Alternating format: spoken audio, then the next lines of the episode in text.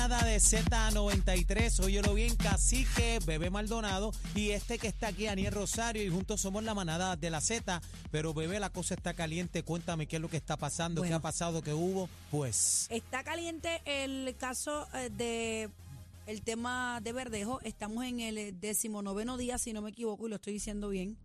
Eh, y no es un disparate lo que estoy diciendo. lo dije bien. no, pero. Pero Decimonoveno, sí, ¿verdad? bueno, a mí me convenciste. ¿Verdad? Lo dije Sí. rápido y, y convencí. Sí, te tenés que quedar callado. Sí, sí, no, pero a mí me gusta reconocer cuando, estoy- cuando digo disparates también. Bueno, señores, tenemos en la línea telefónica a Eddie López, el licenciado. Eh, sale otro miembro del jurado en el caso contra Félix Verdejo. Y hoy hubo un desfile de damas. eh, dos exparejas de Félix Verdejo, una de ellas es su hermana y aparentemente pues eh, dicen, ¿verdad?, que es un hombre pacífico y varias cosas más. Tenemos al licenciado López. Eh, Eddie, Hola, hola, ¿cómo están? qué pena que no estás aquí, quería darte un abrazo. Pues mañana me das dos, digo, el jueves. Cuéntame, Mira, eh, ¿qué está pasando hoy? este, Eddie, ¿por qué tú no estás aquí? nada, Primero que nada, eh, esa es la pregunta. Porque hay que trabajar y, y- y hacerle echar chavito, porque imagínate, ya tú Claro, sabes. claro, claro. Hay que estar en ambos Si no, la rana no echa pelo. A mí no me pagan por animar los juegos de baloncesto, tú sabes. ah, Can, Cuéntanos. can. Mira, de- eh, eh, es decimonoveno, de- lo dijiste muy bien. Ah, pues lo eh, dije bien. Lo dijiste bien, lo dijiste Yo bien. Mira, eh, se extiende nuevamente las discusiones o las conferencias más bien entre el juez y los abogados, eh, de los fiscales y los abogados de defensa. Eh, regresa la licenciada Gabriela Cintrón, que ya lo habíamos dicho ayer, pero parece que también puede venir otra eh, otra abogada a integrarse como parte de la defensa. Es una de las cosas que se rumora esta mañana también. Ya a estas alturas, pues lo que quedan alegadamente son dos testigos adicionales. Se sigue esperando por el asunto de quién va a rebatir la prueba pericial y particularmente lo del ADN, eh, que es una expectativa que se ha creado por lo que los propios abogados de defensa han dicho. Y también, como tú muy bien traes, se trae la prueba de carácter, la famosa prueba de carácter, cuán, eh, ¿verdad?, cuán efectiva puede ser a estas alturas el asunto de que digan que él era pacífico, que se llevaba bien con sus vecinos, que no tenía problemas en la comunidad.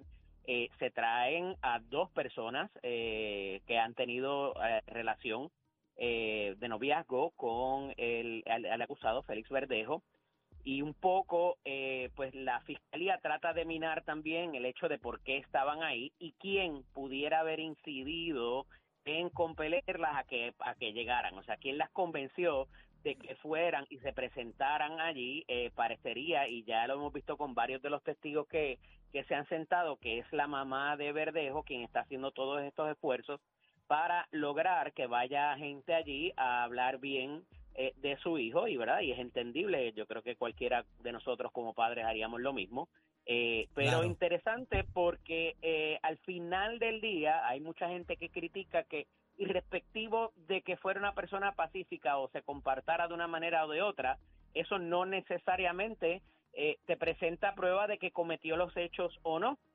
eh, sino que pues hubo gente con que quizás a lo mejor se portó bien y hubo otros que eh, con quien no se portó tan bien. Eh, habíamos escuchado testimonios donde él había eh, inclusive escupido a Keishla por testimonio de otras personas, que no es un testimonio directo obviamente, eh, y los maltratos a ciertas otras parejas también, eh, la joven que había embarazado. Y esta prueba que se está presentando, o que se presentó en el día de hoy, de estas dos jóvenes, eh, eh, exparejas de él y de su hermana, pues van a, a tratar un poco de aplacar ese daño que se hiciera contra la figura de Verdejo, eh, el carácter de la figura de Verdejo, eh, y esa es la importancia de este testimonio.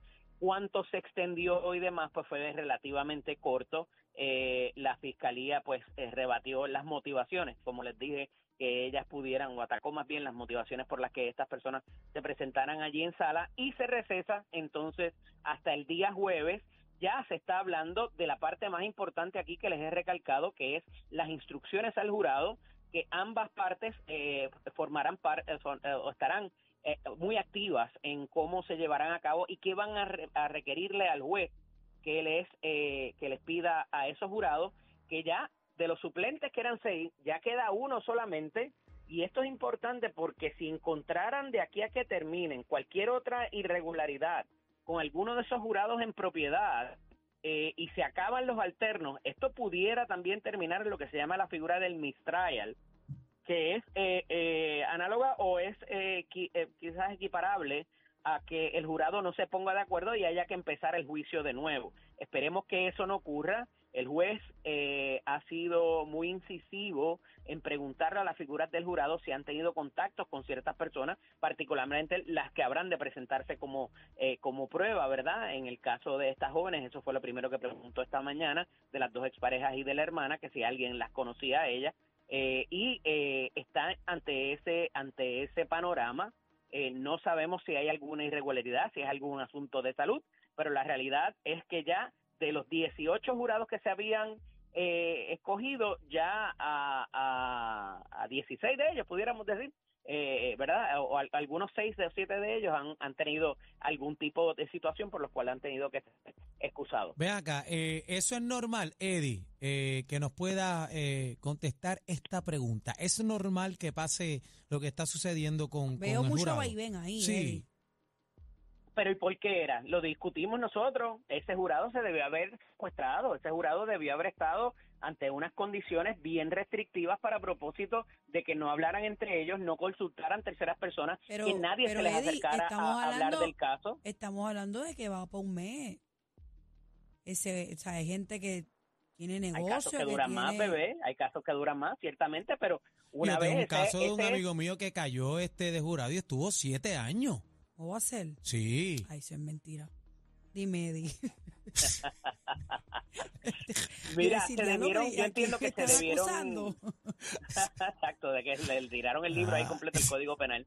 Mira, eh, yo entiendo que se debieron haber tomado unas restricciones adicionales para con este jurado por lo mediático que ha sido este caso, Claro. no solamente a nivel de Puerto Rico, sino a nivel de, de, de todo el mundo. mundial, Eddie, mundial. Esto de salió Y en sabiendo- ESPN Deportes en todos lados. Correcto. Y sabiendo de que iba, eh, fueron tan cruentos los hechos, ¿verdad? Que iba a salir una prueba tan abominable eh, en sala, pues con más razón, en cualquier momento se debió haber eh, sometido el jurado al secuestro para pro- mínimamente eh, que no tuvieran contacto con terceras personas, este, porque lo de leer prensa, ver internet, pues es bien complicado, ¿verdad? En la soledad del bosque que el juez pueda restringir eso, pero eh, me parece que esto ha sido producto de que no se tomara esa determinación en un momento dado. No es una crítica al juez, el juez sabe por qué lo hará, eh, ¿verdad? Pero me parece que ante un caso tan mediático debió, haber- debió haberse tomado unas restricciones. Estoy de acuerdo contigo, Eddie. Estoy la primera vez que estoy de acuerdo contigo. O sea, Gracias a Dios, sí, sí, no, hay que cantarnos Happy Birthday. Eddie, mañana no hay juicio.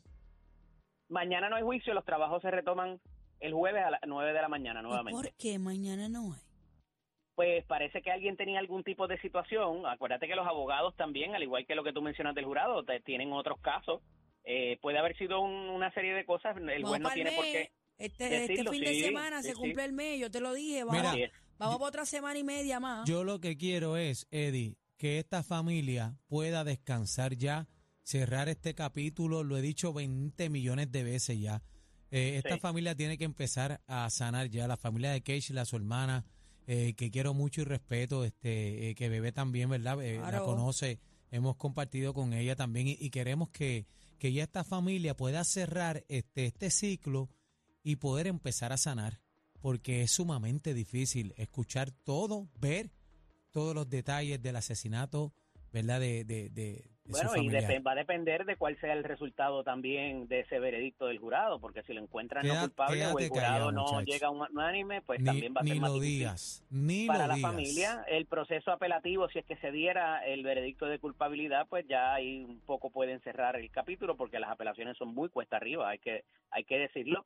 Pero aquí yo lo que creo que los manaderos debemos consultarlos en su momento cuando se den esas instrucciones Claro. es cuánto va a tardar ese veredicto, cuánto va a tardar esa eh, esa esa determinación que tomen los jurados eh, una vez este, tengamos toda la prueba todavía es muy prematuro para hacer eso pero ya deberíamos irlo considerando compañeros de ver eh, una vez el jurado salga a deliberar cuánto va a tomar esa deliberación eh, porque va a ser importante. Si bajan rápido si vienen si se toman días horas eh, va a estar interesante una vez esté toda la prueba presentada y ambas partes sometan su caso Bueno, Vamos a ver qué pasa con esto, Eddie. Pues entonces, mañana no hay análisis. eh, retomamos el jueves Dios 20, mediante, así será. y te esperamos aquí el jueves, papito. Sí, Ya lo sabes. sabes que sí, el Así jueves, que- el jueves Tenemos el primer aniversario de la manada, así, Así que, que- estamos de ¡No, fiesta el jueves. Ajustate los Can, can. pantalones. Can, can, can, can. Eddie, ¿dónde te Ajustate los conseguimos? pantalones y peínate el moñito. ¿Dónde, dónde te conseguimos? Eddie López Serrano en Instagram y Facebook y LSDO Eddie en Twitter también me pueden conseguir. Ahí está. Gracias. Eddie, por pues estar mira, con saluda- nosotros. saludaste a Adri. Adri está ahí, saluda a Adri, Adri. Adri, ¿está, Adri está Adri, ahí? sí. Aquí. Sí, estoy aquí. Te estaba Hola, esperando. hola y adiós. Mira, me dijo que te beso, estaba, me, di- me dijo, me dijo que te estaba esperando hoy. Sí. Lo primero que cuando llegó me preguntó, ¿dónde está Eddie? Y yo, adiós. Y no estaba bebé ni cacique ni y preguntó. cacique ni búho, Eddie. Eddie, preguntó. Gracias, Eddie, por Está estar con nosotros. Lo quiero. Bye. ¡Ey! La manada de la Z. Ja. De 3 a 7 se respetan.